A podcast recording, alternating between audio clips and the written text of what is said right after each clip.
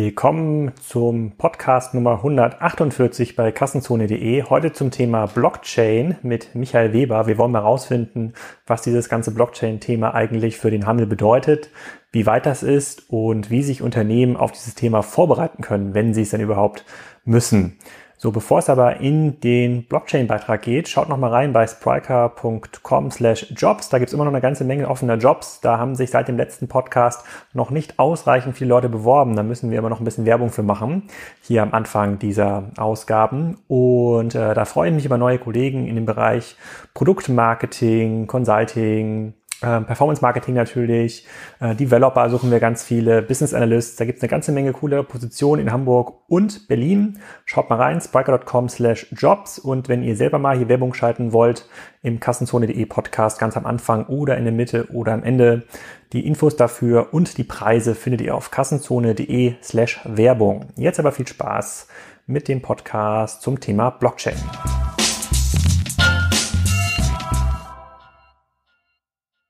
Hallo Michael, willkommen zum Kassenzone.de Interview. Heute Ausgabe Nummer 147 oder Nummer 148 zum Thema Blockchain. Sag doch mal, wer du bist und was du machst. Ja, vielen Dank erstmal für die Einladung, Alex. Freue mich hier zu sein. Äh, Michael Weber war immer sehr zahlenfokussiert. Im Abi mochte ich sogar grafische Taschenrechner ähm, und Mathe tatsächlich. Bin dann ins Investmentbanking gegangen in London nach der Uni. Ähm, habe das ein paar Jahre gemacht, dann bei Abato etwas Commerce Experience gesammelt. Danach hier in Berlin 2014 mein eigenes Unternehmen aufgebaut, fokussiert auf eine digitale Währung, allerdings eher im Loyalty Space, äh, nicht so sehr anarchistisch, wie das bei Bitcoin und den anderen der Fall ist. Und aktuell arbeite ich bei einer Schweizer Insurtech-Firma. Sehr cool. Ähm, da heute geht es ja darum, herauszufinden, was diese ganze Blockchain-Technologie grundsätzlich für den Handel oder handelsnahe Industrien bedeuten kann. Da gibt es ja einen enormen Hype in den letzten Wochen, Monaten, teilweise so zwei, drei, äh, zwei, drei Jahren. Ähm, und äh, das meiste zum Thema Blockchain hört man natürlich von Bitcoin und jetzt von weiteren Währungen wie Ethereum und anderen. Ähm, Jetzt wollen wir mal uns den ganzen Sachen so ein bisschen nähern, damit der klassische Kassenzone-Leser und Hörer das auch besser verstehen kann, was das eigentlich für sein Handelsgeschäft äh, bedeuten kann. Vielleicht ähm, fangen wir mal so ein bisschen mit den Basics an, auch wenn man das schon oft gelesen oder vielleicht gehört hat, fällt es den meisten Menschen schwer zu erklären, was Blockchain eigentlich ist. Ich habe mich hier im Vorfeld vom Interview noch mal so ein bisschen belesen und da ging's, ähm, da wurde es eigentlich so ganz kürze beschrieben, dass es ein offen einsehbares Transaktionsbuch, ja, was auf jedem Rechner im beteiligten Netzwerk abgespeichert wird, ne, sozusagen jede Transaktion hinterlegt wird. Man braucht also keine zentrale Stelle mehr, die irgendwas cleared. Das ist so ein bisschen die Kurzerklärung von der Blockchain-Technologie gewesen. Würdest du das auch so erklären oder gibt es noch einen besseren ich Zugang? Ich würde sagen, das ist ein Teil der Erklärung. Ähm, ein anderer Teil ist allerdings auch noch die Verifikation ähm, der Identitäten äh, und auch der Konten der einzelnen Nutzer. Ich vergleiche das immer gerne mit einem virtuellen Handschlag zwischen zwei Personen. Von dem Handschlag wird ein Beweisbild gemacht, um die ganze Welt verteilt. Äh, die unterschiedlichen Personen, die das bekommen, schauen sich das an, speichern das bei sich, klären das dann auch zwischeneinander ab, ähm, zwischen den unterschiedlichen Personen. Und wenn diese ganzen Personen, die das dezentral verwalten, auch tatsächlich das Okay geben, äh, findet die Transaktion auch statt. Und diese ganzen kleinen Transaktionen werden dann in Blöcke gepackt. Ähm, wenn die Transaktionen tatsächlich durchgegangen sind, wird das gespeichert bei allen dezentralen Parteien. Ähm, und diese ganzen Blöcke dann zusammengereiht sind im Endeffekt die Blockchain, was dann eben dieser trans äh, transparente Transaktionsledger ist, den du eben auch benannt hattest.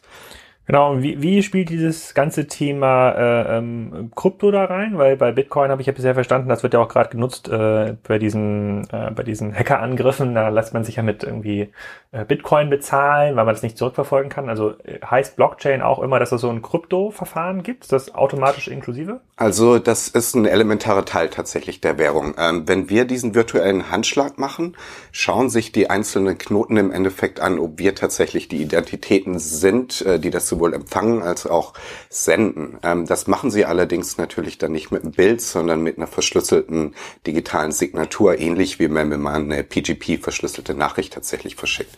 Das ist dann zwar eine lange Zahlenreihe, aber lässt sich niemals auf das einzelne Individuum oder die einzelne Partei zurückverführen. Äh, Und daher hat es eben auch leider diese hohe Attraktivität für Hacker, äh, für Steuervermeidung, gerade von Staaten, wo Kapitalmarktkontrollen bestehen, wird das eben verstärkt auch eingesetzt. Okay, bleiben wir mal bei diesem Bild mit dem virtuellen virtuellen Handschlag, den ich verteile auf allen Rechnern. Und da ist ja quasi dieses Kryptoverfahren in diesem dieser Metapher bedeutet ja, dass man damit rausfinden kann, ob es wirklich deine Hand ist und die Hand des Partners, genau. die dort äh, drauf ist. Und dann machen alle so ein kleines Häkchen drauf äh, und dann wird es entsprechend gespeichert und ist für immer einsehbar eigentlich dieser Handschlag. Ähm, was hat dich dann dazu geführt, 2014 da ähm, ein Konzept für zu entwickeln? Kannst du mal ein bisschen mehr erzählen, was das genau war? Mhm. Ähm, ich fand die Währung schon spannend. Die kam ja hoch 2008, äh, Blockchain sowohl als Bitcoin eigentlich zu Hochzeiten der Finanzkrise. Da saß ich noch in London. Ähm, ich fand es spannend, im Endeffekt eine Möglichkeit zu haben, der Zentralbank abzuschaffen, äh, staatliche Kontrollen tatsächlich auch aufs Währungssystem so ein bisschen zu eliminieren und das in die Hände der Leute zu legen, im Endeffekt in die Hände der Bevölkerung. Äh, dass das Konzept äh, viele ja, Gefahrenpotenziale hat, mit Staaten anzuecken oder mit ein bisschen mächtigeren Institutionen, fand ich auch spannend. Und es war was, wo ich mich draufstürzen wollte, weil ich sah, ähm, die Zukunft irgendwie von Geld wird sicher ein bisschen digitaler aussehen. Auch die Zukunft von Settlement ähm, im Industriebereich, der seit 20 Jahren im Endeffekt gleich aussieht, wird dadurch im Endeffekt, wie man so schön sagt, immer disrupted und zwar elementar. Ähm, und ich fand es einfach spannend, äh, monetär was zu schaffen, was losgelöst ist vom Euro, vom, vom Dollar, sondern im Endeffekt eine eigene Währung zu schaffen, wo ich die Kontrolle drüber habe, die ich auch gestalten kann, wie ich sie möchte und wo ich im Endeffekt zusammen mit vielen anderen Leuten diese Währung auch gestalten kann. Okay, das war ja auch so ein bisschen die Motivation bei, bei Bitcoin als Währung selber. Aber du hast ja quasi ein, nicht, hast, war das eine Alternative zu Bitcoin, die du da geschaffen hast? Es ist nicht ganz so anarchistisch wie Bitcoin. Ähm, das bedeutet, ähm, das ist eine Währung, die entwickeln wir mit der HU und auch zusammen mit der BaFin zusammen, die eigentlich eher so ein bisschen drauf setzt, regulatorisch konform zu sein. Also es gibt dann ein paar Möglichkeiten am Ende tatsächlich die Identität zu verifizieren, äh, wenn man in dieses Ding, wenn man in den Kreislauf reingeht. Das heißt, es löst diesen Kryptogedanken zum gewissen Maß aus und holt den Staat auch als Player wieder ein bisschen bisschen stärker damit rein. Ähm, Aber ist das nicht die Idee, diese zentralen Stellen rauszulassen, die erst diesen Vorteil der Blockchain erklären? Ähm, ist es ursprünglich an Blockchain und an Bitcoin absolut. Äh, der Trend geht da absolut so ein bisschen hin, dass es allerdings wieder zentralisiert wird. Microsoft hat angefangen mit Blockchain as a Service, was im Endeffekt diesen Gedanken ein bisschen ad absurdum führt, äh, was dezentrales zentral anzubieten. Auch ich bin davon überzeugt, dass das eigentlich so wie zu den Anfangszeiten des Internets war, äh, das noch sehr offen, sehr anarchistisch war, dann aber immer weiter zentralisiert wurde und auch weiter kommerzialisiert wurde. Und es stimmt, ähm, den Ansatz, den wir verfolgen, die BaFin und Regulatoren da reinzuholen äh, für unsere Währung, ist ein bisschen Gegenansatz zu diesem 100% kryptografischen, aber was man eben auch sehen muss an dem kryptografischen, wenn ich einmal meine Signatur und mein Passwort verliere, äh, ist das Geld futsch und meine Bitcoins sind futsch. Also Usability an diesem extrem kryptografischen Modell ist eben auch noch suboptimal. Ähm, und da ist so ein Zwischenschritt äh, meiner Ansicht nach nötig, dass wenn jemand sein Passwort verliert für eine Wallet, äh, auch eine Möglichkeit hat, das wieder zu regenerieren und wieder ähm, Access tatsächlich zu dem Geld zu erhalten. Okay, diesem Beispiel wird aber die zentrale Instanz dazu führen, also dieser Service, dass man sein Passwort ähm, nochmal erneuern kann, dass die Kosten pro Transaktion steigen, oder? Es kommt, ähm, nein, durch Blockchain ist das tatsächlich, wie mein HU-Prof immer sagt, so ziemlich der schlankeste äh, Mechanismus, um Transaktionen durchzuführen und zu setteln, den man sich vorstellen kann. Also während es traditionell ja immer über Swift gesettelt wird ähm, und dann noch ein Mittelsmann eingestaltet ist, ist tatsächlich dadurch, dass die Transaktion von Peer zu Peer verfolgt, ähm, die Transaktion extrem schlank und diese durch eine zentrale Instanz ist nicht mehr nötig. Das ist erst nötig im Endeffekt, wenn ich auf diese Wallet äh, zugreifen will und hier tatsächlich wieder einen Zugriffsschlüssel haben will. Aber der Datenfluss passiert immer noch zwischen den zwei Instanzen und nicht durch eine zentrale Instanz der Transaktion. Okay, und wo siehst du das ganze Thema heute technisch und kommerziell? Also äh, ich, ich habe so ein bisschen das Gefühl, das war jetzt ähm, ja irgendwie so ein Nischenthema, so ein Spezialthema. Also äh, es gibt 100 Leute, die darüber reden, so, mhm. aber zwei meinen tatsächlich irgendwie am Ende des Tages und äh, vielleicht die, die investieren in, äh, in Bitcoin, die meisten machen das ja auch virtuell und haben gar nicht mehr eigene Bitcoins, sozusagen, sozusagen beteiligen sich quasi über Drittanbieter eigentlich daran. Ähm, da stellt sich für mich so die Frage, hm, wie viel Hype oder wie viel Wahrheit ist irgendwie dahinter. Wie siehst du das heute technisch? Du sagst, ein Problem ist, dass es sozusagen dieser 100% äh, anarchistische Ansatz, also dieser komplett dezentrale Ansatz, der führt zu ähm, dem kommerziellen Problem, dass die Nutzbarkeit äh, nicht gegeben ist oder die Nutzbarkeit nur für Experten eigentlich gegeben ist, die in der Lage sind, ihr Passwort zu speichern oder ihren Rechner vom Internet abzuklemmen oder gibt es irgendwie tausend Sachen, die man wahrscheinlich da äh, machen muss. Okay, das wäre so ein, ein Thema. Gibt es irgendwie noch, aber wo, wo ist da der Stand in Summe? Also ähm, der erste Bereich, der sich extrem darauf gestürzt hat, ist der Finanzbereich. Äh, was wir eben kurz angesprochen hatten, Settlement ist für Investmentbanken extrem teures Geschäft. Ähm, Beratung Accenture schätzt, dass man durch Blockchain Settlement tatsächlich 8 bis 20 Milliarden im Jahr einsparen kann für die Banken. Insofern, global. Äh, global. Insofern haben die sich dann natürlich drauf gestürzt. Als allererstes sind dementsprechend auch schon am allerweitesten äh, JP Morgan hat mit Quorum ein sehr interessantes Projekt, das basiert auf Ethereum. Das ist eine andere andere alternative Digitalwährung, die neben dem reinen ähm, ja, Währungsgedanken tatsächlich auch eher einen Vertragsgedanken in der Blockchain implementiert. Ähm, und der Finanzsektor hat äh, tatsächlich schon die ersten Transaktionen auf einer Blockchain durchgeführt. Es wurden letztes Jahr zum Beispiel Baumwolle verschifft von Asien ähm, nach Europa, alles komplett über Blockchain gezahlt, die Transaktionen über Blockchain getrackt und eben auch das Shipment tatsächlich über Blockchain getrackt. Äh, genauso nutzen Banken das schon enorm, ähm, untereinander Assets auszutauschen. Also wenn von Singapur von einer Filiale nach Deutschland äh, ein Bond transferiert werden sollte, ist das normalerweise eben auch noch durch Settlement-Institutionen nötig. Heute können äh, Banken das teilweise schon untereinander machen und deshalb war die erste Nachfrage natürlich vor allem aus dem Finanzbereich. Das zweite große sind aber vor allem Händler, äh, die das immer weiter akzeptieren ähm, und da glaube ich, auch immer mehr Kundenwünschen im Endeffekt nachkommen. Äh, Lieferando ist was, zum Beispiel letzte Woche haben sie angefangen, auch Bitcoins zu akzeptieren. Ähm, Amazon pusht da auch schon seit einer Weile, allerdings ist das natürlich gefährlich, weil das ein enormer Umsatz ist, wenn das in Bitcoin-Netzwerke reinfließen würde. Das wäre natürlich eine Summe an Liquidität, die wahrscheinlich die einzelne Währung schwierig handhaben könnte. Woran liegt das? Also warum, warum ist die Währung da nicht äh, beliebig elastisch, wenn sie komplett dezentral ist? Also sie ist natürlich, das ist der Nachteil von äh, dem dezentralen, da ist keine Zentralbank, die dann für Liquidität sorgt, ähm, wenn es tatsächlich mal große Volatilitätsaussprünge gibt, was es ja gerade bei äh, Digitalwährungen die ganze Zeit gibt. Äh, das heißt, äh, nehmen wir mal an, Amazon startet am ersten Tag der eine Milliarde Umsatz oder auch nur 50 Prozent davon an einem Tag reinzuschießen. Das ist mehr als das Zehnfache vom Trading-Volumen, was aktuell täglich in dieser Währung drin ist. Das würde zu Preissprüngen führen, äh, die wahrscheinlich enorm wären und damit auch ähm, die Verlässlichkeit in die Währung wieder ganz schön stark unterminieren. Insofern warten wir immer noch sehr stark. Es wird darüber gemunkelt, dass Amazon mal eine eigene Digitalwährung machen will, um das eben mehr unter Kontrolle zu haben. Insofern die Händler tasten sich da immer weiter ran. Äh, der große Vorteil sind vor allem Transaktionskosten. Ähm, wir sitzen hier im Nordbahnhof, zum Beispiel ein Restaurant hier um die Ecke. Äh, da kann man tatsächlich auch schon mit Bitcoins bezahlen. Friedel, Friedel Richter heißt mhm. das. Ähm, ist für einen Kunden sehr einfach. Man braucht eine App oder mittlerweile gibt es auch Berliner Startups, heißt äh, Bitwana. Kann man eine EC-Karte nehmen, Bitcoins draufladen und mit der dann im Endeffekt zahlen. Also und das funktioniert, funktioniert auch genauso schnell wie normale EC-Kartenzahlung. Genau. Ähm, und äh, es funktioniert so genauso schnell. Das hat in den letzten Jahren ähm, auch enorme Fortschritte gemacht, während man früher sehr kompliziertes Wallet brauchte, es fast keine Apps gab, um Bitcoin zu speichern und dass man eigentlich immer nur vom Desktop-Computer machen konnte von seinem eigenen Wallet, ist das wesentlich benutzerfreundlicher geworden. Äh, für die Händlerseite ist es auch wesentlich angenehmer geworden. Gerade diese hohe Volatilität ist natürlich für Händler ein enormes Problem. Das heißt, wenn der Bitcoin, den ich annehme, heute äh, 1000 Dollar wert ist, morgen vielleicht 2000 oder 500. Auch das wird durch einige Startups mittlerweile angeboten, dass man den zum aktuellen Preis tatsächlich eingeloggt bekommt und dann eben auch fest aufs Konto überwiesen bekommt.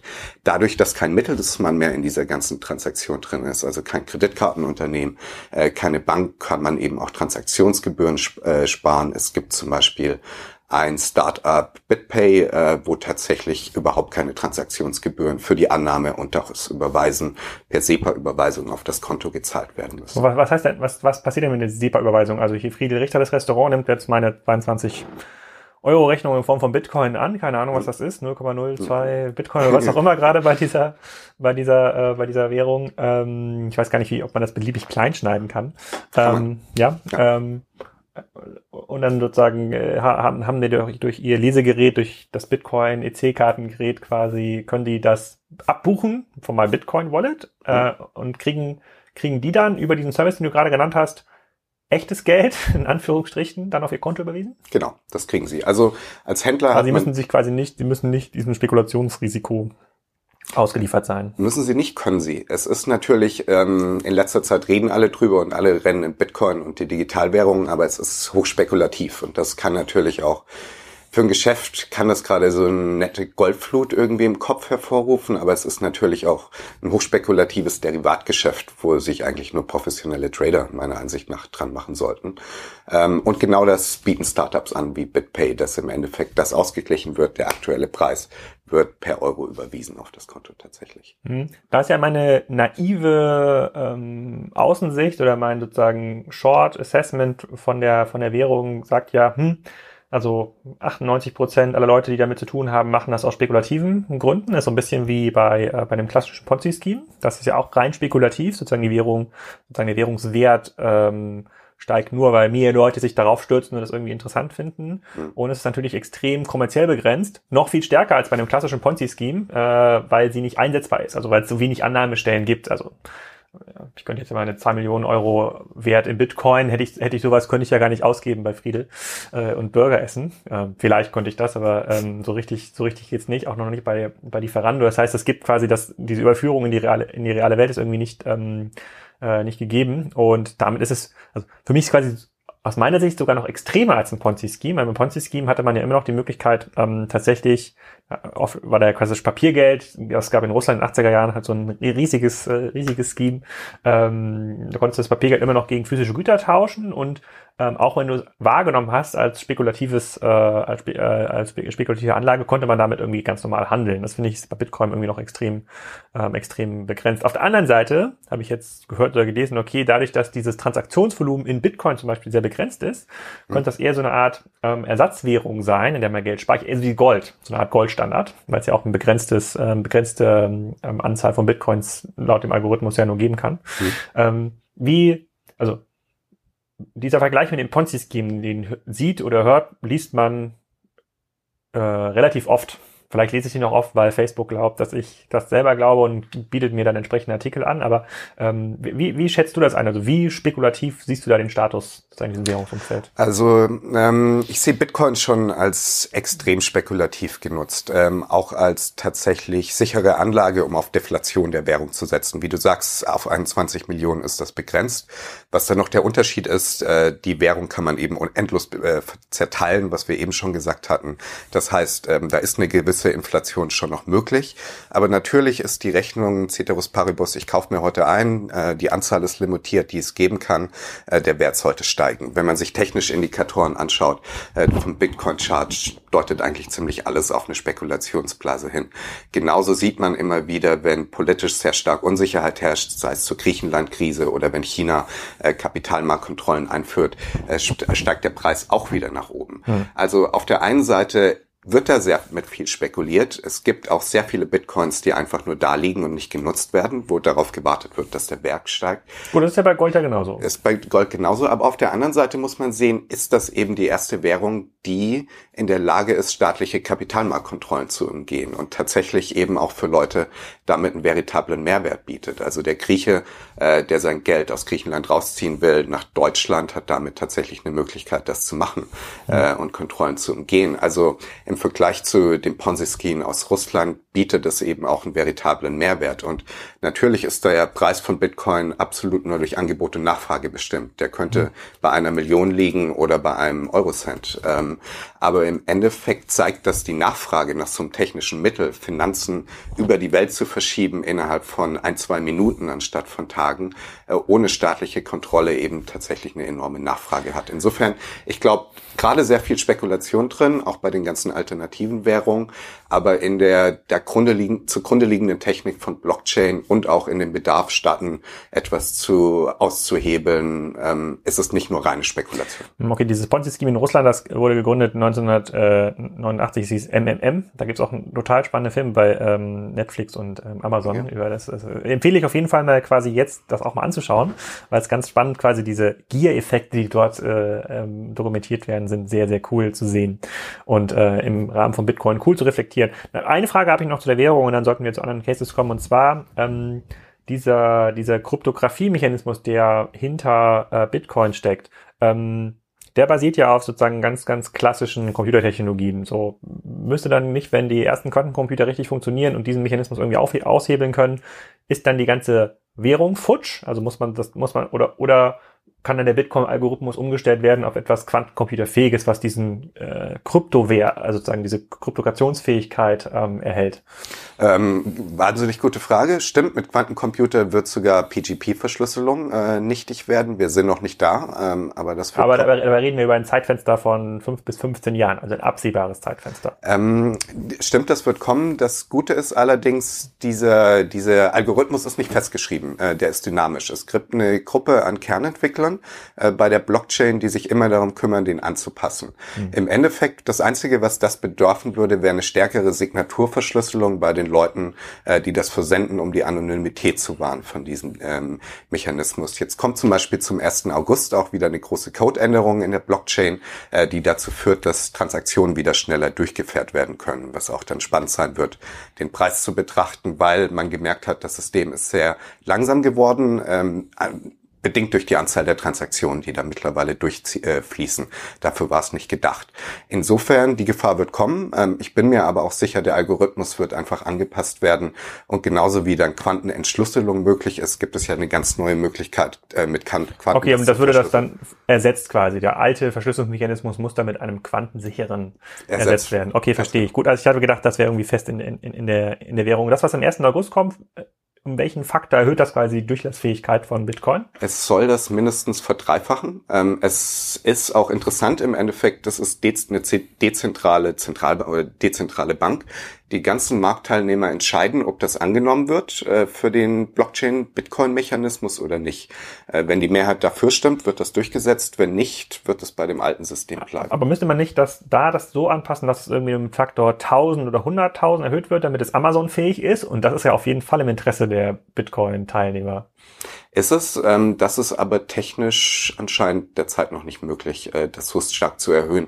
Äh, dazu wurden auch Alternativwährungen zu schaffen. Zum Beispiel Litecoin ist eine, die tatsächlich in der Lage ist, das im Sekunden, Millisekundenbruchteil umzusetzen im Vergleich zu Bitcoin, äh, wo das, wo die Anzahl der Knoten etwas stärker limitiert ist, die Rechenaufgabe wesentlich äh, schwieriger ist, um dieses Mining zu betreiben. Und es gibt Alternativwährungen, die, glaube ich, für so ein Amazon-Bezahlsystem äh, wesentlich wesentlich besser geeignet werden. Okay, sehr spannend. Dann versuchen wir uns mal äh, der Frage zu nähern, was das eigentlich für Handelsgeschäftsmodelle bedeutet. Das eine hast du ja gerade schon beschrieben, man kann als Händler oder als, als Dienstleister wie ein Lieferando oder als Restaurant kann man die Währung grundsätzlich annehmen. Das ändert dann erstmal nichts vom Geschäft. Das ist im Grunde erstmal eine weiteres äh, Häkchen neben PayPal, Amazon Payment, äh, Kreditkarte äh, mehr. Das ändert halt fundamental nichts am Geschäft. Ähm, aber man liest ja immer wieder, Bitcoin kann mehrere Industrien disrupten, überall dort, wo es eine zentrale Clearingstelle gibt. Ähm, die müssen sich Sorgen machen um Bitcoin. Und jetzt versuchen diese zentralen Clearingstellen, Versicherungen selber sowas zu lösen. Also so ein bisschen absurd, äh, aber sie müssen sich zumindest mit der Frage auseinandersetzen. Das finde ich schon okay. Ähm, siehst du da irgendwie konkrete Anwendungscases? Ich, das, was ich so bisher gelesen habe, finde ich super abstrakt. Man hört immer von diesem Beispiel Versicherung, weil eine Versicherung auch nichts anderes ist als irgendwie eine zentrale Clearingstelle, die so Risiken untereinander ähm, verteilt. Kann man, gibt es quasi eine auf Blockchain-basierende Versicherungsalternative? Siehst du da schon irgendwas an dem Markt? Also ähm, es gibt viele Quatsch-Anwendungsfälle dazu. Ich finde, genauso hoch wie äh, der Preis von Bitcoin ist, genauso viel wird auch an artifiziellen Anwendungsgebieten gearbeitet. Es gibt allerdings eine, ähm, in Russland ist die schon etwas weiter fortgeschritten, bei der russischen Amazon-Pendant, äh, Ulmart äh, die immer wieder mit Fälschungen kämpfen. Ähm, was Blockchain im Endeffekt bieten kann. Walmart ist das russische Amazon? Genau, ist so ein riesen Amazon ähm, Pendant. Ähm, womit die kämpfen sind Fälschungen und was Blockchain eben bieten kann, womit wir im Endeffekt auch eingestiegen bin, ist ein transparentes Layer, von Informationen. Egal, ob das jetzt Finanztransaktionen sind, wo Sachen hergestellt wurden, wie sie geliefert wurden. Ähm, es bietet dieses Layer, das kann nicht geändert werden, äh, weil dieser Konsensus herrschen muss aus den ganzen Personen, die das herstellen. Ähm, und dazu ist Blockchain im Endeffekt prädestiniert. Das bedeutet zum Beispiel, Ulmer setzt das ein, um die Echtheit von Produkten tatsächlich ähm, zu garantieren. Das bedeutet, vom Hersteller äh, zum Produzenten bis zum Lieferanten werden die einzelnen Schritte durch die einzelnen Parteien in der Blockchain abgelöst. Wo kommt das Material her? Wer hat das verschifft? Äh, wo wurde es hingeliefert? In welchem Markt wurde es verkauft? Und das bietet dann für den Endkunden ähm, eine ganz ein einfache Möglichkeit, den Supply Chain zurückzuvollziehen und auch die Echtheit tatsächlich herzustellen herzustellen.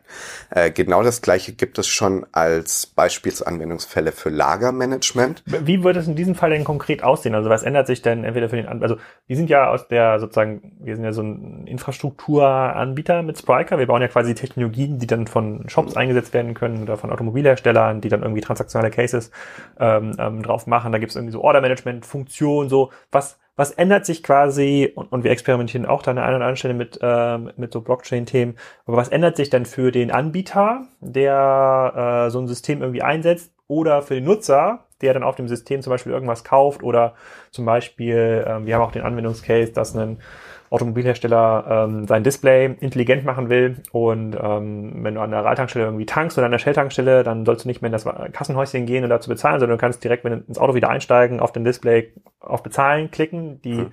Tanksäule und das Auto kommunizieren dann miteinander und dann wird quasi die Transaktion ausgeführt. Also die, so weit gehen diese Cases, äh, so weit gehen diese Cases schon. Und ähm, mir fällt es immer ein bisschen schwer äh, zu verstehen, das, was du jetzt gesagt hast, dass in, in diesem Kaufprozess, ja, die Leute sehen vielleicht irgendwie Produkte auf der, auf dem russischen Amazon, aber was, was ändert sich durch diese Technologie dann im also Kauf? Sie könnten im Endeffekt unter dieses Produkt könnte man Stempel setzen, Verified Original. Ähm, um das vielleicht am Beispiel, was ich noch lieber mag, ähm, nehmen wir an, ich kaufe im Supermarkt Fleisch, ähm, ein schönes Bio-Steak will ich mir kaufen. Ähm, um wirklich zu wissen, dass das ein Bio-Steak ist, muss ich dem Supermarkt vertrauen. Ähm, ich weiß aber auch ganz genau, da wird viel Schabernack betrieben. Wenn ich jetzt in da der redest La du ja genau mit dem Richtigen. ja, aber wenn ich in der Lage wäre, den, den Schlachter ähm, mit einzubinden in eine Art Blockchain-Lösung, den, der das verpackt ähm, und den Supermarkt. Und diese ganzen Parteien kriegen im Endeffekt einen Computer mit einem QR-Scanner. Äh, bei jedem einzelnen Schritt wird dieser einzelne Prozess, dass das Rind zerlegt wird, dann verschifft wird, dann dahin gebracht wird, aufgezeichnet. Könnte ich am Ende im Endeffekt diesen QR-Code dann nehmen und nachzuvollziehen, um das kommt von der Kuh aus der Weide aus Brandenburg und wüsste genau, wo das herkommt. Und durch diese Blockchain-Technologie wüsste ich als Kunde einerseits, da gibt's keine Möglichkeit, Möglichkeit für Betrug. Das ist tatsächlich die Kuh aus Brandenburg. Und als Händler hätte ich im anderen, äh, anderen Schritt die Möglichkeit, einerseits Logistik eventuell so ein bisschen zu streamlinen ähm, und eben auch tatsächlich eine konsolidierte Datenbasis mit den ganzen Supply Chain zu schaffen. Ähm, es gibt da zum Beispiel. Bleib mal bei diesem Beispiel mit dem zertifizierten Fleisch. Äh, ich bin ja selber quasi mit meinem Schwiegervater im Rinderhandel aktiv. Wir profitieren okay. davon, dass es diese Intransparenz im Supermarkt gibt, weil du kannst tatsächlich nicht, ob du jetzt Biofleisch kaufst oder du kannst nicht entscheiden aufgrund des, äh, der Optik im Supermarkt, ob das schmeckt oder ob das nicht schmeckt. Davon profitieren wir ja enorm. Ähm, Bleib mal bei diesem Siegelbeispiel. Ich gehe jetzt in den Supermarkt oder ich kann es auch online bei Amazon Fresh irgendwie kaufen und dann steht jetzt hier, äh, keine Ahnung, Michael Weber äh, sozusagen qualified. Ja? Und das ist, das bedeutet quasi, dass diese ganze Handelskette dort äh, mit diesen kleinen Handscannern ausgestellt worden sind. Wer ist denn der Provider von dem Handscanner? Ähm, von, also die IT-Infrastruktur, dazu müssen auch wieder Serviceanbieter bieten, äh, anbieten. Es gibt da ein Projekt, das nennt sich Hyperledger. Ähm, das gehört zu Linux im Endeffekt, ist Open Source. Das ist im Endeffekt eine Blockchain, wo man dann eine API schreiben müsste von diesem Handscanner, der den QR-Code einliest, den Blockchain in, die, in diese Chain reinsetzt ähm, und sich dann darum kümmert, dass diese ganzen Blocks, die ganzen Transaktions- oder Infofetzen eben wieder konsolidiert und, und, und wäre das dann quasi eine Blockchain, die sich nur um äh, ähm, Fleischqualität bei dieser Supermarktkette kümmert oder ist das vielleicht eine globale Blockchain, die auch dann Fleischqualitäten ähm, nicht nur von Rindfleisch, sondern auch von, keine Ahnung, Schwein, Schaf, auch in anderen Handelsketten äh, sich kümmern könnte? Oder wer denkt sich das denn aus? Also wer ist denn derjenige, der diese Blockchain überhaupt initial in den Markt einführt? Wer das, könnte das zum Beispiel in Rewe machen? Das wäre ein Case für ein Rewe. Genau, das könnte ein Rewe machen. Ähm, alle Blockchains von Banken äh, oder auch anderen jetzt außerhalb, außerhalb der Währung sind auch sogenannte private Blockchains. Das bedeutet, wir beide könnten auch eine Blockchain aufsetzen mit unseren Handys ähm, und damit immer Transaktionen durchführen. Andere Leute könnten dann wahrscheinlich keinen Einblick haben. Ich denke, der Trend geht auf jeden Fall dahin, wie im Endeffekt einzelne APIs gerade bestehen zwischen den Systemen, werden einfach immer mehr Blockchains ähm, eingeführt werden. Und das werden sicher privatwirtschaftliche Blockchains sein, denn Rewe will sicher nicht, dass Edeka ähm, auf ihre ganzen Daten Zugriff hat. Ähm, auf der anderen Seite kann man dann diese ganzen Blockchains auch eben wieder nutzen, um es auf ein höheres Level, Level zu abstrahieren, wie zum Beispiel in diesem sogenannten Hyperledger, wo das Ganze zusammenfließt und der Kunde dann wieder ja, Informationen auf einem höheren Ebene bekommen kann. Ähm ja, Moment, Moment, Moment, ich bleibe mal kurz bei dem Rewe-Beispiel. Ähm, ich möchte als Kunde eben nicht, dass Rewe diese Blockchain ownt, weil Rewe kann ja jedes Siegel darunter schreiben. Machen sie heute auch schon. Ja, so hier. Aber das könnten sie ja gerade nicht ähm, damit Rewe sagen kann, das ist Bio-Certified, muss ja nachvollziehbar sein, das kommt vom Biobauerhof, da wurde es geschlachtet, dann ging es weiter. Das ist ja das Schöne. Ich muss gar nicht mehr Rewe trauen. Äh, der Mechanismus sorgt im Endeffekt dafür, dass das alles seine Richtigkeit hatte. Und ich bin komplett unabhängig davon, dann äh, Rewe mit ihren Versprechungen zu glauben. Aber wenn Rewe der Owner dieser privaten Blockchain ist, wie komme ich denn? Aber Sie können es ja nicht kompromittieren. Also Sie könnten nicht reingehen und sagen, okay, das kommt von der Massenschlachterei anstatt vom Biobauernhof. Hm. Ähm, wenn das dann da reinfließt und der Blockchain merkt, dass der, der Datenpunkt passt nicht, hier Bio und Massenschlachterei äh, sind zwei unterschiedliche Sachen, könnte das da nicht reinfließen. Das heißt, diese ganze Transaktion und Infokette wäre kompromittiert. Oh, oh, okay, dann wäre es aber so, auf der Website steht nicht nur so ein Siegel Michael Weber Chain Qualified, das ist quasi die, Fleisch, die Fleischchain, sondern da gibt es auch irgendeine Information an dem Siegel genau zu diesem Produkt, was ich dann mir angucken kann, also was ich direkt auf irgendeinem kann auch meine App von Rewe sozusagen, was ich nachverfolgen kann, ob diese ganze Chain irgendwie äh, richtig war. Okay, verstehe ich, verstehe ich. In diesem Falle könnte man da mehr Transparenz. Äh, auch bei Kleidung, äh, faire Kleidung, ähm, mhm. großes Misstrauen dazu sagen, okay, das kam hierher, die Chemikalien kamen rein, das wurde so und so verschifft, von der und der Person hergestellt. Auch da muss ich dann gar nicht mehr Versprechen von Herstellern glauben, sondern das bildet eben gerade diese dezentrale Transparenz. Das ist das Schöne dran. Hm, okay, das, das verstehe ich. Ähm, bleiben wir noch mal ganz kurz bei dem Versicherungscase. Ähm, in diesem Fall, den du beschreibst, wäre ja nicht, naja, obwohl, ähm, was ist denn das Business von, äh, von dem Rewe oder von dem, von dem Edeka? Die sorgen ja dafür, dass äh, du irgendwie an deinem Ort relevantes Angebot erhältst und ähm, das irgendwie vor Ort einkaufen kannst und sagen, naja, die sind ja viel besser darin, diese Sachen zu sourcen, für dich zu finden, zu aggregieren und einem äh, ähm, die auch zuzuführen über die, diese, diese Ladenlogistik. Wäre an dieser Stelle das Modell von ähm, Rewe bedroht, weil sie so eine Blockchain einsetzen, vielleicht weil sie auch selber einführen, weil dann ein Kunde sagen könnte, okay, ich weiß jetzt, dass dieses Fleisch gut ist und ich weiß ja, wo es produziert wird, also äh, kaufe ich jetzt möglicherweise selber bei dem bei dem Produzenten oder bei dem äh, bei der ähm, bei der Schlachterei, die das ähm, die das irgendwie schlachtet. Also ähm, rein ja spieltheoretisch sehe ich da keine Gefahr. Ähm, warum? Ich aus Kundensicht äh, mag die Convenience in ein Geschäft zu gehen, äh, da im Endeffekt all meine Produkte zu haben, ob das jetzt online ist bei Amazon oder irgendwie offline bei Rewe und mich selbst nicht immer noch drum kümmern zu müssen, das jetzt zu sourcen, in der Kühlkette hingeliefert zu bekommen, das Fleisch äh, und was weiß ich was, äh, mich noch drum zu kümmern, wenn da irgendwelche Probleme mit Hygiene und was weiß ich was auftreten. Insofern glaube ich, diese Großhandelsgeschäfte sind davon äh, im Endeffekt nicht bedroht, sondern es kann tatsächlich da eher einen Mehrwert bieten, Transparenz den Kunden zu bieten, Sicherheit vor allem den Kunden zu bieten. Okay, ähm, welche Businesses sind denn aus deiner Sicht bedroht? Das, ja, das müssten ja dann, dann immer Business sein, die ihr Geschäft mit sozusagen wieder meine naive, ich, ich, ich stelle jetzt mal quasi meine naive Weltsicht vor, die ähm, relativ stark von äh, virtuellen Assets abhängen. Zum Beispiel Marktforschungsunternehmen, die sehr, sehr stark mhm. virtualisierte Sachen machen. Versicherung ist auch ein total virtuelles Asset aus meiner Sicht. Da wird ja, das sind im Grunde wenn ja nur Informationen verschoben. Heute noch in einem großen Bürogebäude mit Menschen, die an Druckern sitzen und Computern. Ja, das ist aber alles sehr stark, äh, sehr, sehr stark äh, schon, ähm, äh, schon virtualisierbar. Ähm, Reiseanbieter, weiß ich nicht. Auch die haben ein relativ großes virtuelles Vertragswerk. Ähm, aber gibt es da aus deiner Sicht total naheliegende Industrien oder Konzepte? Ja, und zwar, ich glaube, Plattformen. Also Airbnb, die ganzen Plattformen, die in den letzten Jahren kamen und sagen, wir disruptieren das Hotelgewerbe. Äh, stell dir vor, an der Tür hier ist ein kluges Schloss dran, smart, äh, das ich mit einem Handy öffnen kann. Auf der anderen Seite ist ein Kunde, der das mieten will ich brauche jetzt nicht mehr mehr eine Plattform, ähm, die im Endeffekt Kunden und Betreiber von Apartments dann so zusammenführt, sondern ich kann den Kunden direkt mit diesem Apartment zusammenführen. Ähm, der naja, aber wo findet denn der Kunde das Apartment? Ja, gut, aber dann brauche ich keinen Anbieter mehr, der dafür Gebühren nimmt. Also das könnte auch eBay Kleinanzeigen sein ähm, oder irgendeine kostenlose Seite. Ähm, auf jeden Fall wird dieser Preisdruck von den Plattformen wie... Moment, Moment, Moment. Ähm, eBay Kleinanzeigen könnte heute schon mein Apartment drin sein. Und ich könnte heute schon, keine Ahnung, ein Smart Lock haben, was du vielleicht mit irgendeinem QR-Code öffnen, öffnen, kannst oder mit irgendwas anderem das Ganze dann, dann öffnen kannst.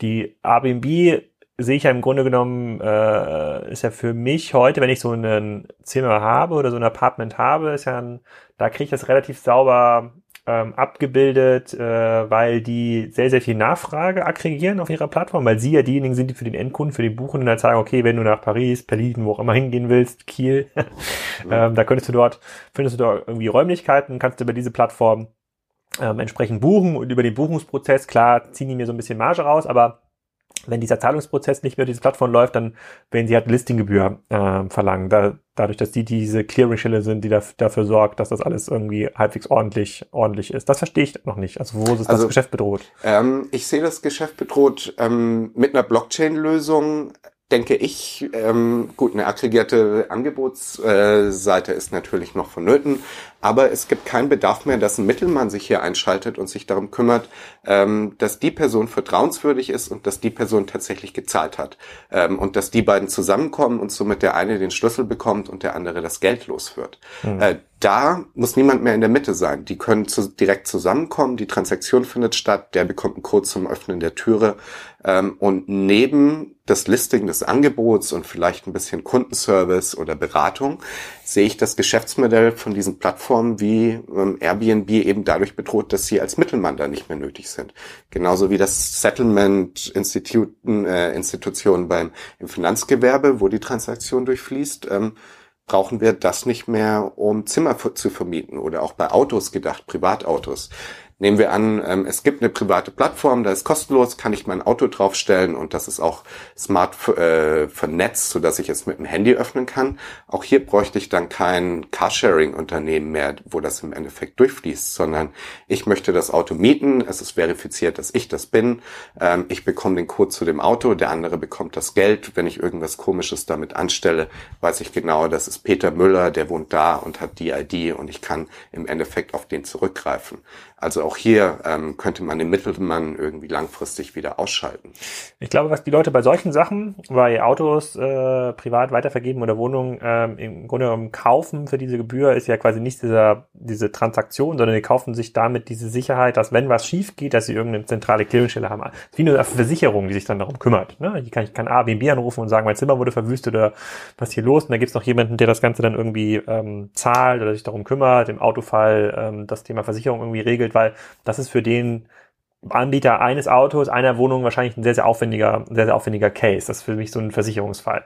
Mhm. Ähm, wie, was ist denn mit diesen Plattformen, die rein virtuell funktionieren? Also was ist denn zum Beispiel mit einem WhatsApp oder Facebook? Rein virtuelle Informationen, also keine physischen Risiken wie beim Auto oder bei einer Wohnung. Mhm. Kann, also gibt es möglicherweise einen Messaging-Service, der äh, über eine Blockchain-Technologie in den Markt kommen könnte? Ähm, gibt es tatsächlich schon einen, heißt Channels, der macht im Endeffekt genau das gleiche wie bei den anderen. Er schmeißt den Mittelmann raus, beziehungsweise einen zentralen Server. Ähm, da werden die Nachrichten im Endeffekt auf den Endgeräten der Nutzer verwaltet und auch die Rechenpower und das Internet der einzelnen Geräte wird verwendet, um diese ganze, ganze Infrastruktur zu betreiben. Ähm, in, es gibt keine zentrale Instanz mehr in dem Ganzen. Ähm, kein Unternehmen hat Zugriff auf deine Daten und du kannst im Endeffekt end-zu-end -end verschlüsselt fast unbrechbar miteinander äh, kommunizieren. Das hat dann natürlich auch wieder ähm, eine hohe Attraktivität für einen Schwarzmarkt, aber im Endeffekt auch das ist schon im Gange. Ähm, wie, wie, wie weit ist diese, äh, dieser Anbieter? Kannst du auf Was Android... gibt da kein Anbieter? Also, äh, also auf Android äh, kann man schon runterladen. Channels kann ich jedem mal empfehlen. Von der UX Channels, ich suche das mal. Ich bin ja ein Android-Nutzer. Ein, ein rarer Case. Ähm, ja. Genau, äh, kann man runterladen, ähm, bietet alle Funktionalitäten von WhatsApp, genau das gleiche. Ähm, es nimmt auch schon Zahlungen an. Das heißt, man kann Bitcoins, andere äh, Kryptowährungen darin verschicken. Und es gibt kein Facebook mehr, das einem in die Nachrichten schaut, ähm, beziehungsweise das an Drittanbieter weiterverkaufen kann. Für mich persönlich ein Traum, ähm, weil ich immer sehr skeptisch gegenüber der großen Datensammlung äh, gerade von WhatsApp bin. Wenn ich nach Channels suche bei Android, dann kommt hier äh, ähm Channels TV Mobile, Disney Channel, Channels 24. Was man, nach was man sich suchen? Channels Messenger? Channels Messenger wahrscheinlich. Mhm, ich probiere das mal hier. Live im Podcast. Ich scheitere schon am, am Finden des äh, sozusagen des Messengers. Nee, WhatsApp, Chat, Messenger. Vielleicht kann ich dazu nachher mal noch einen Link. Ja, schick nochmal, äh, genau. ich, ich werde den, ich will den Link auch in die Show, Show Notes. Wahrscheinlich, gut, wer ist denn hier der Anbieter von Android? Das ist ja Google. Hat Google ein Interesse, dass es dort ein, Google hat ja auch kein großes Interesse, dass ich das bei Android finde. Aber in diesem nee. Falle wäre doch, äh, der, äh, würde ich doch immer noch auf einer Plattform sitzen, nämlich auf Android. Quasi, ich würde immer noch über die Google-Infrastruktur Channels nutzen. Das ist halt das letzte, letzte Backdoor. Also nehmen wir an, das ist alles end-zu-end verschlüsselt und es gibt keinen Server mehr, wenn irgendjemand einen Keylogger auf deinem Handy hat und den Bildschirm aufzeichnet über das Operating System ist es natürlich immer noch äh, genauso aufzeichnbar. Also ähm, die ultimativ anarchistische Krypto-Idee wäre eben so ein eigenes Operating System fürs Handy zu haben und dann eben noch im Endeffekt ohne einen zentralen Server zu kommunizieren. Dann kann tatsächlich niemand mehr mitmischen. Aber das wäre von der Usability eben auch wahrscheinlich. Gut, also ein eigenes LTE-Netz und sowas. Genau. Da scheinen wir noch ein bisschen weit weg von zu sein. Ganz. Und ich denke auch diese ganzen Anarcho-Gedanken daran, so schön die sind, ähm, im Endeffekt Zentralbanken, bin ich hundertprozentig sicher, werden sich nicht die Macht nehmen lassen, äh, da die Hoheit übers Geld zu verlieren, beziehungsweise sie werden es nicht ohne Kampf machen. Ähm, und genauso werden nicht werden die ganzen großen ähm, werbebetreibenden Datensammelfirmen da end-zu-end -end verschlüsselte ähm, Kommunikationsmöglichkeiten für alle Nutzer aufmachen. Also ich bin mir recht sicher, die aktuellen Marktteilnehmer werden da noch einiges dagegen werfen. Und vor allem irgendwie den Hotelbereich zu disrupten ist die eine Sache, aber eine Zentralbank irgendwie den staatlichen Institutionen wegzunehmen, ist nochmal ein anderes Geschäft. Hm, okay, also das verstehe ich schon mal ein bisschen besser. Dann äh, lass uns doch mal überlegen, wie kann ich mich denn jetzt, wenn ich ein normaler Anbieter bin, wenn ich ein Rewe bin oder eine Versicherung oder ein Hersteller von Elektrowerkzeugen und sage, oh, Blockchain, das ist irgendwie das nächste Internetding, äh, wie kann ich mich dem so ein bisschen nähern? Was wäre so deine Empfehlung? Sollte man sich beteiligen an, an solchen kleinen Businesses hier in Berlin? Sollte man selber mal irgendwas äh, ähm, ausprobieren? Muss man sich erstmal ein halbes Jahr Schulung geben und sich da einlesen?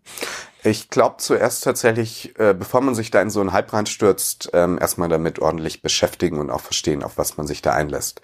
Bei den ganzen äh, so Pseudisexo-Anwendungsfällen von irgendwie Versicherungen bis hin äh, zu tausend anderen Sachen muss man auch immer sehen, macht das überhaupt Sinn oder tut's auch eine Excel-Liste, die zwei Parteien irgendwie einmal die Woche hin und her schicken, nicht genau den gleichen nutzen äh, und ist im Endeffekt effizienter. Ähm, ich denke, der 1. August wird spannend, das mal zu beobachten. Ich denke, jeder Händler sollte mit, äh, wie mit sowas wie BitPay äh, anfangen, das als Zahlungsmöglichkeit zu integrieren. Das geht mit einem Magento-Plugin, WooCommerce-Plugin etc. extrem einfach. Das ist wirklich kein Pain ähm, um es mehr zum Beispiel ins, in die Supply Chain oder tatsächlich dann ins Backend reinzuziehen, äh, macht es sicher Sinn, sich mit so Unternehmen wie Bitwana oder zum Beispiel auch Slock ist ein Unternehmen, das äh, auf Händlerseite es ermöglicht, äh, auf Blockchain-Basis ganz viele Sachen untereinander auszutauschen, sich sowas mal anzuschauen und für Testprojekte ähm, die Unternehmen anzugehen. Ähm, es ist natürlich auch ein bisschen händlerabhängig. Ähm, wenn ich jetzt ein kleines Ladengeschäft bin, ist es einfach für mich, Bitcoins zu akzeptieren. Äh, wenn man sich den Markt anschaut, größere Ketten sind da noch sehr zurückhaltend, äh, Bitcoins anzunehmen. Also es gibt noch keinen deutschen Supermarkt, äh, der tatsächlich das ähm, im Laden akzeptiert. Ich glaube, ähm, für größere Händler lohnt es sich da sicher den Hype des nächsten halbes Jahres noch mal ein bisschen abzuwarten, zu schauen, welche Anwendungsfälle ähm, bieten da tatsächlich einen veritablen Mehrwert und sich da nicht blind reinzustürzen. Aber ich denke, wenn es sich auch nur lohnt, da ein paar Euro an Transaktionskosten bereits zu sparen, ist das auf jeden Fall ein Anwendungsfall, den ich als Kunde auch gern sehen würde, um dann mein Geld auszugeben. Okay, also man sollte es auf jeden Fall ernst nehmen und muss sich damit intensiv beschäftigen und ja. es aber ist kein einfacher Zugang auf jeden Fall zu dem Markt. Also genau. wie wir ja bei dem Beispiel mit der mit dem Biofleisch schon und, schon gesehen und haben. Und es ist auch noch hohe regulatorische Unsicherheit. Also letztes Jahr wurde endlich mal entschieden, dass auf Digitalwährung keine Umsatzsteuer gezahlt werden muss.